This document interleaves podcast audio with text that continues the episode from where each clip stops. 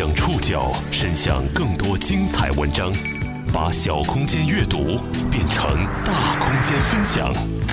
报刊选读，把小空间阅读变成大空间分享。欢迎各位收听今天的报刊选读，我是宋宇。今天为大家选读的文章摘自《南方周末》，我们要来回顾一下几个月前所发生的一件引起全民讨论的事件。今天在节目当中所出现的几位当事人及当事人家属的名字，使用的是化名。十月中旬，在事态看似要平息之际，北京八达岭野生动物园老虎袭人事件的女主角赵青突然发声：“因为我晕车，我要和我爱人就是换一个座位。”这个曾被贴上“作女”“小三儿”“医闹”等各种标签的女子及其家人，首次向媒体详述事件的经过。并将矛头直指动物园和负责调查此事的当地有关部门。我们觉得动物园方应该负主要责任，我们负次要责任。我们不是主观上的，我们是判断的失误造成的。当事女子为何在此时发生？游客签署格式协议后，园方是否就没了安全责任？事发近三个月，自驾游游览野生动物园是否依然存在安全保障漏洞？报刊选读今天为您讲述八达岭野生动物园老虎袭人事件调查。这起老虎袭人事件发生在近三个月前，那是二零一六年七月二十三号，赵青一家在北京八达岭野生动物园自驾游，行至东北虎园时，下车的赵青被老虎攻袭受伤，下车救女的赵母不幸身亡。八月二十四号。北京延庆区联合调查组公布了调查报告，认定这起事件不属于生产安全责任事故，将事发原因归结为这对母女的违规行为。按照赵青的父亲赵文的说法，此前他们家属一度保持沉默，是因为女婿在一个敏感单位工作，因为担心网络炒作引起单位对女婿的误解。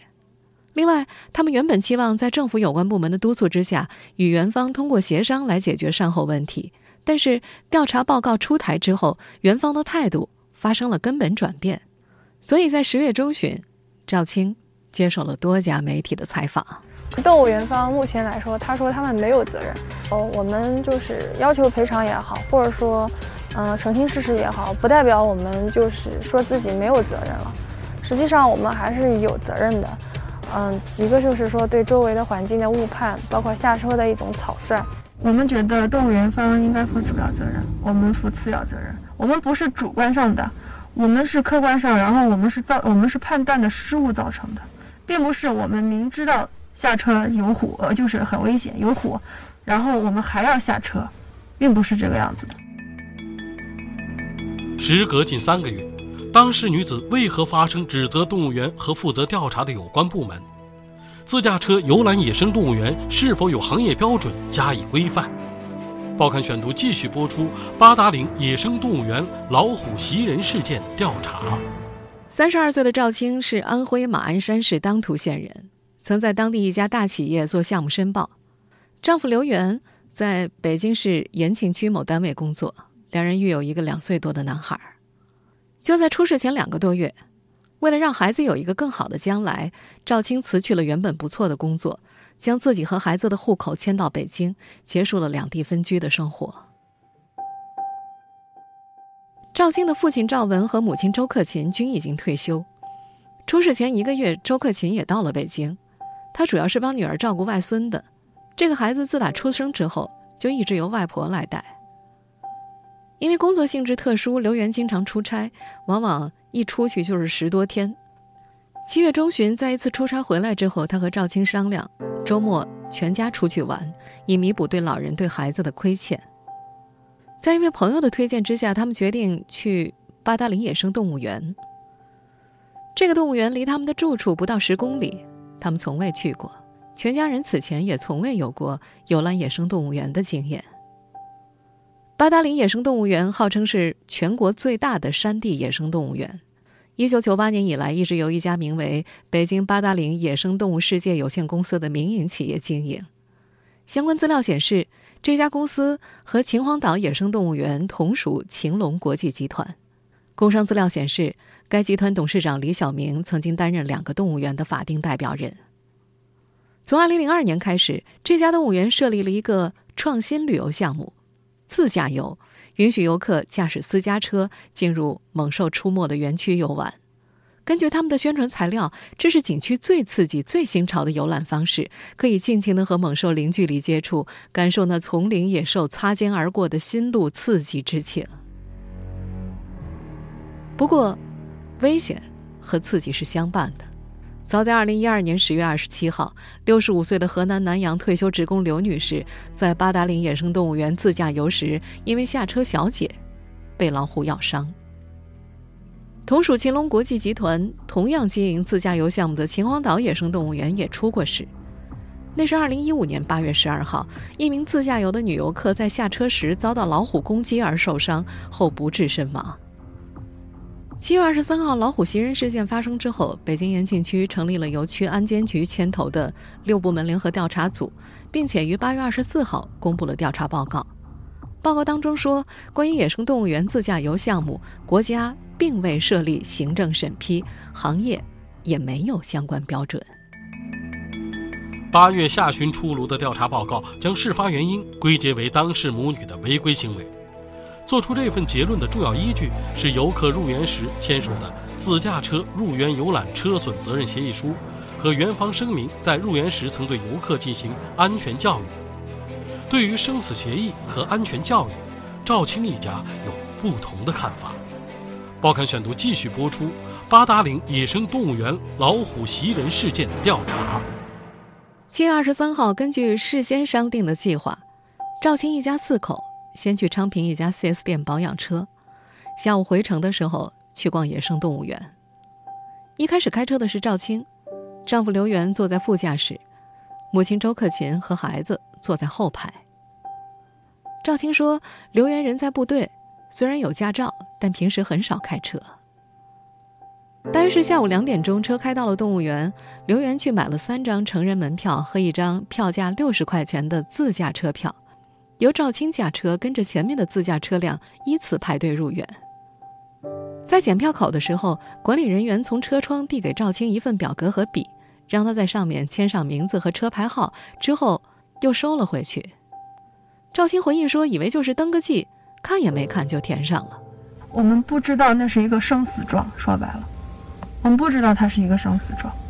售票方当时根本就没有给我们看，就是没有跟我们说，您看一下这个协议。呃，你们签字的时候知道这是一个安全问题的协议吗？根本就不知道。我们说过了，我们以为它是一个就是仅仅是车辆登记的一个一个登记，仅仅是这样子。”而且那个售票员也没有跟我们说这是合同，合同二字他嘴巴提都没有提。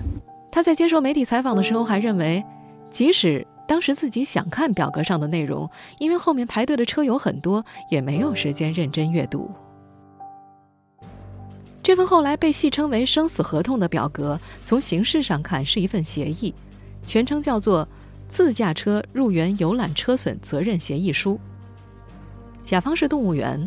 乙方是自驾车游园的车主，协议中写道：自驾车进入园区游览，如果发生对野生动物伤害造成车辆损坏事件，后果由车主本人负责。协议还提到了包括严禁下车在内的四条规定，如果违反上述规定，发生车辆损失和人员伤害，自驾车主自负相应的责任。广州法权律师事务所律师杨志伟在接受采访的时候认为。赵青签字的协议在法律上是无效的。首先，这份协议的名称有误导性，会让游客认为协议的内容只涉及车辆，而忽视有人身伤害的内容。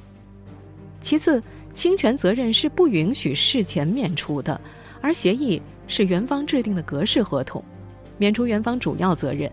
园方应该提醒游客注意相关条款，必要的时候予以说明。从协议签订的过程来看。园方违反了这项规定。此外，园方并没有签字盖印，将一份交游客收值。这份协议不符合双方达成一致、一方要约、一方承诺的合同要求，该协议未依法成立。不过，在之前的案例当中，这样一份游客可能不会仔细看的协议，却成了判定游客责任的最主要依据。二零一二年。在同一家动物园被老虎咬伤的刘女士和园方之间也有这样一份她原来并不知道的协议，因为在上面签名的不是她本人，而是司机。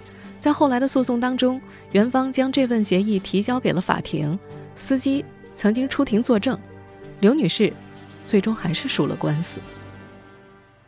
七二三事件的调查报告当中也两次提到赵青签过字的这份协议。此外，在调查报告里还有这样一段文字：检票人员口头陆续告知了包括赵青一家在内的自驾游游客进入猛兽区严禁下车、严禁投喂食物等相关注意事项。不过，在接受记者采访的时候，赵青和丈夫刘源都否认入园的时候有人对他们做过这样一番安全教育。二零一六年十月十三号，在老虎伤人事件发生近三个月之后，南方周末的记者和同伴自驾车辆进入了北京八达岭野生动物园进行探访。买完票入园的时候，工作人员同样从车窗里递过了一份协议，但是递过协议的时候，工作人员并没有提示记者阅读上面的内容。等到司机签填上姓名和车牌号之后，协议又被收了回去。记者注意到，协议的名称已经由《自驾车车损责任协议书》改为《自驾车入园游览协议书》，并且增加了园方有关安全管理责任等内容。在司机签名的时候，工作人员向记者一行宣读完了入园注意事项，包括禁止下车等内容，用时仅仅十秒，声音低沉，很难听得清楚。当天是工作日，入园的自驾游车辆并不多。记者因为问了几个问题，稍稍耽搁了一会儿，另一位工作人员便过来催促赶快走。在这家野生动物园自驾游游览区域，是否全程都严禁下车？游客如何区分禁止下车与可以下车的区域？游客的麻痹心理和自以为安全的错觉又是如何产生的？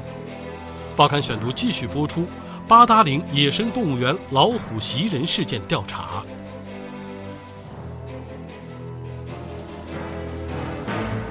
赵青一家购买门票的时候，售票人员还随票赠送了一张反面印有园区游览图的纸片。这张纸片其实是一张告知单，上面写有包括严禁下车等内容的文字，表明园方尽到了提醒义务，游客自驾游时不得下车。他那个票和那个告知单是一起塞给我们的，售票员当时根本就没有跟我们讲说这里面有一张告知单，更没有谈不上就是说你去看一下告知单都没有。和票一起给到的那个六禁止安全禁止告知单，你们看了吗？我们也没有看，因为我们以为就是门票。赵庆一家到底有没有看到这张严禁下车的告知单？目前只有他们一家人自己知道。另外一个重要的问题是，在动物园园区是不是全程都严禁下车呢？南方周末的记者探访时发现，事实上，在八达岭野生动物园自驾游时，并不是所有的地方都不准下车，而是一会儿不可以下车，一会儿又可以下车。事发之后，赵青的代理律师杨振中曾经驱车走了一遍该动物园，他注意到，动物园一进园就是猛兽区，先是白虎园，车外就是老虎，当时确实非常紧张，警惕性也很强。再接下来。是狼园，没有看到狼便有所放松了。再然后又到了一个休闲区，在这里游客是可以下车休息的。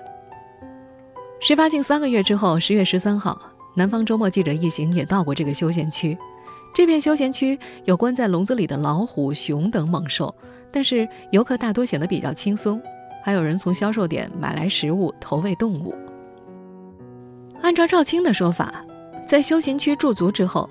开了大半天车的他有点累，就让原来坐在副驾驶位置的刘源替他开一会儿。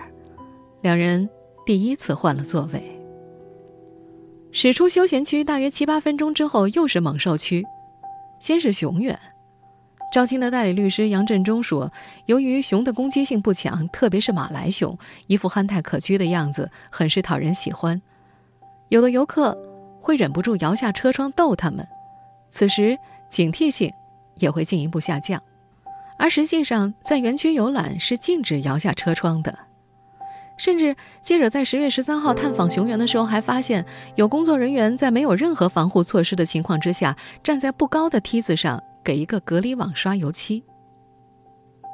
事发之后，北京延庆区园林绿化局副局长王淑琴在接受媒体采访时说：“八达岭野生动物园除了有很多标志牌提示游客不要下车之外，巡逻车也会循环广播进行提示。”赵青表示，出事那天他并没有听到广播，并且声称那天开车时一直开着空调。天气信息显示，七月二十三号的最低温度是二十六摄氏度。记者在八达岭野生动物园自驾游体验时发现，园区确实有很多巡逻车辆，有的带有广播，但在车窗关闭的情况之下，如果打开空调，没有办法听到外面的广播声。赵青出事的东北虎园，位于猛兽区游园线路的倒数第二站，这是园区当中唯一一个 U 字形的猛兽园区，出事之后一直关闭。按照赵青的说法。这段路程比其他猛兽区明显要长，他只在门口看到一个警示牌。你们知道那个区域不能下车吗？不知道，那个地方是东北虎区域，规则是不能下车。对，这个我知道的。但是我们进入到那个东北虎园以后，走了长长的一段路，既没有看到虎，也也没有看到警示标识，我们就认为我们就是出了东北虎园了。东北虎园它是一个 U 字形的，它的入口和它的出口是平行的，而且它的入口和它的出口就是走了一段距离之后，等于又折回来了，等于是入口和出口相距的又不是很远了，所以这就给我们造成了一种，嗯，就是误判。根据调查报告，赵青停车的位置距离东北虎园的出口还有十九米，在这儿，赵青发现停着一辆巡逻车，这让他误以为此处是安全区域。赵青在接受媒体采访时描述，他停车的原因是晕车，因为我晕车，我要和我爱人就是换一个座位。嗯，本来我是坐车的，因为我坐车晕，开车不晕，我我我就跟他要求说，由我来开车，你还是来坐车吧。八达岭野生动物园负责人曹志杰在十月中旬赵青发生之后接受媒体采访时表示，由于当时车内只有游客一家人。缺少证据来判断游客是否晕车，但首先，游客不应该无视规则下车。事发时，园方是否采取了警示救援措施，也是双方争执的焦点。时至今日，园方和当事女子依然各执一词。报刊选读继续播出：八达岭野生动物园老虎袭人事件调查。七月二十三号事件发生之后的第二天，在接受媒体采访时，北京延庆区园林绿化局副局长王淑琴透露了事发过程中一个重要的细节。他表示，赵青下车之前，巡逻车还用喇叭喊让他别下来，但他还是下来了。这一细节后来写入了调查报告。不过，对于这个细节，赵青、刘元夫妇在接受媒体采访时表示了否认。刘源说，事发第二天，他一直在医院照顾受伤的妻子，没有任何人就上述细节跟他核实过。后来调查组向他问过这个事儿，他否认听到所谓的巡逻车喇叭声。不过他的说法没有被写入调查报告。在十月中旬接受多家媒体采访时，赵青回忆说，自己当时应该确实听到过喇叭声。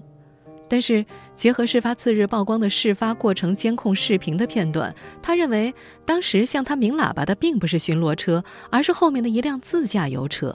下车以后，周围是比较寂静的，没有所谓的任何的什么，嗯，高音喇叭的提示也好，包括，嗯，救援车辆的提醒也好，都没有。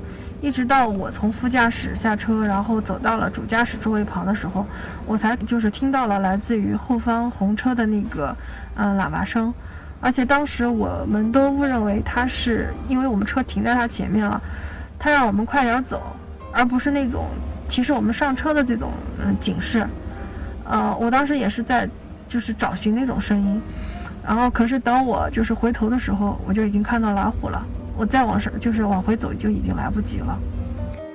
赵青认为，巡逻车即使鸣了喇叭，也很可能是在老虎袭击之后，而不是在他下车之前或者去驾驶室车门的过程当中。否则，他本应该本能地朝鸣喇叭的方向扭头。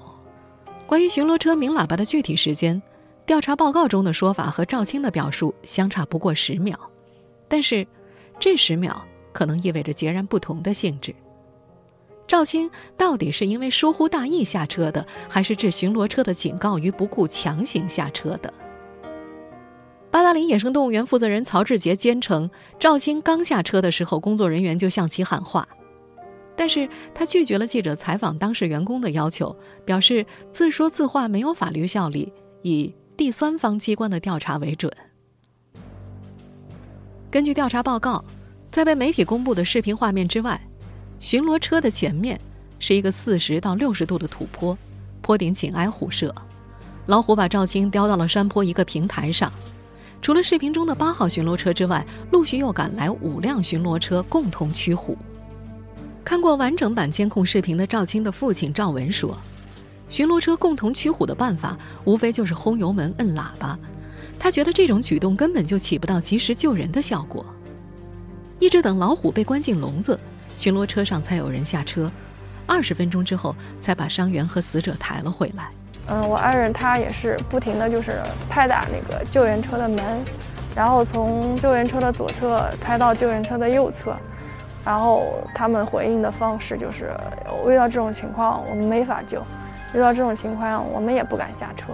调查报告的提法与之类似，老虎袭击赵青的时间是十五点，救援人员下车施救的时间是十五点十六分到十九分。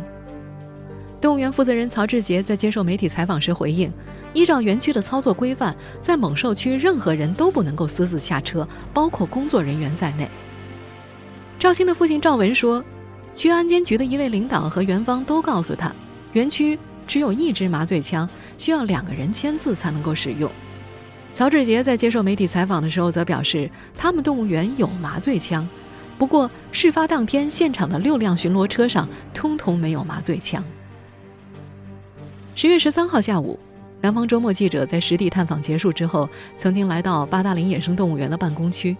在二楼，记者发现一个房间的角上竖着一支枪。保安部的一位经理说，那是一支玩具枪，他们动物园没有真枪，也没有麻醉枪，正在申请呢。在另外一间房间里，立着一个写有“技防监控室值守人员职责”字样的牌子，上面要求值班期间坚守岗位，严禁擅离职守。记者探访的那天，房间内的视频系统是开着的，不过十六个监控区域只有五个有图像。七月下旬，老虎袭人事件经过第一轮热炒之后，随着王宝强离婚事件而降温，此后进入善后处理阶段。不过，对于当事女子及其家人的指责却一直没有停息。报刊选读继续播出。八达岭野生动物园老虎袭人事件调查。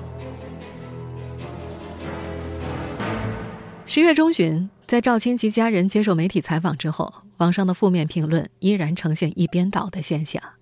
不少网友认为赵青的表述是在推卸责任，评论中不乏各种恶毒的讨伐和责骂声，甚至一度在网友的口中，谁要是为赵青说话，谁就是大多数人的公敌。赵青的父亲赵文在接受媒体采访的时候表示很后悔。他说，律师曾经建议他们及时向媒体发声，以澄清事实的真相，避免在和动物园的谈判中陷入被动，但是被他们拒绝了。赵文说，他们本来是想和园方协商解决，而不是要对簿公堂的。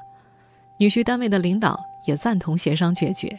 赵文为此主动向园方承诺，在协商期间，他们不对外发声。不过。家属方面一直不说话，流言却一直在传播着。围绕这桩事件，至少爆出过“吵架说”“医闹说”“小三说”等各种版本的留言。这些留言让上躺在病床上的赵青成了网民口中“不作不会死”的代表。在留言当中，当事人和当事人家属一直保持了沉默，他们一直在等待和元芳协商的结果。在十月中旬接受采访的时候，赵青的父亲赵文对元芳先期的表现还挺满意的。他说，一开始，公司垫付了女儿的医药费，还安排家属在北京期间的食宿。有一位公司的高层还转述，董事长对因为救女儿而命丧虎口的周克勤非常尊重，认为她是一位英雄的母亲。他们的另外一位代理律师白小强说，在调查报告出来之前。元芳曾经主动找到律所协商，在元芳对律所的表述当中，给他们造成了一种错觉，以为这不用打官司了，但是显然调查报告出来之后，对家属一方已经不太有利了。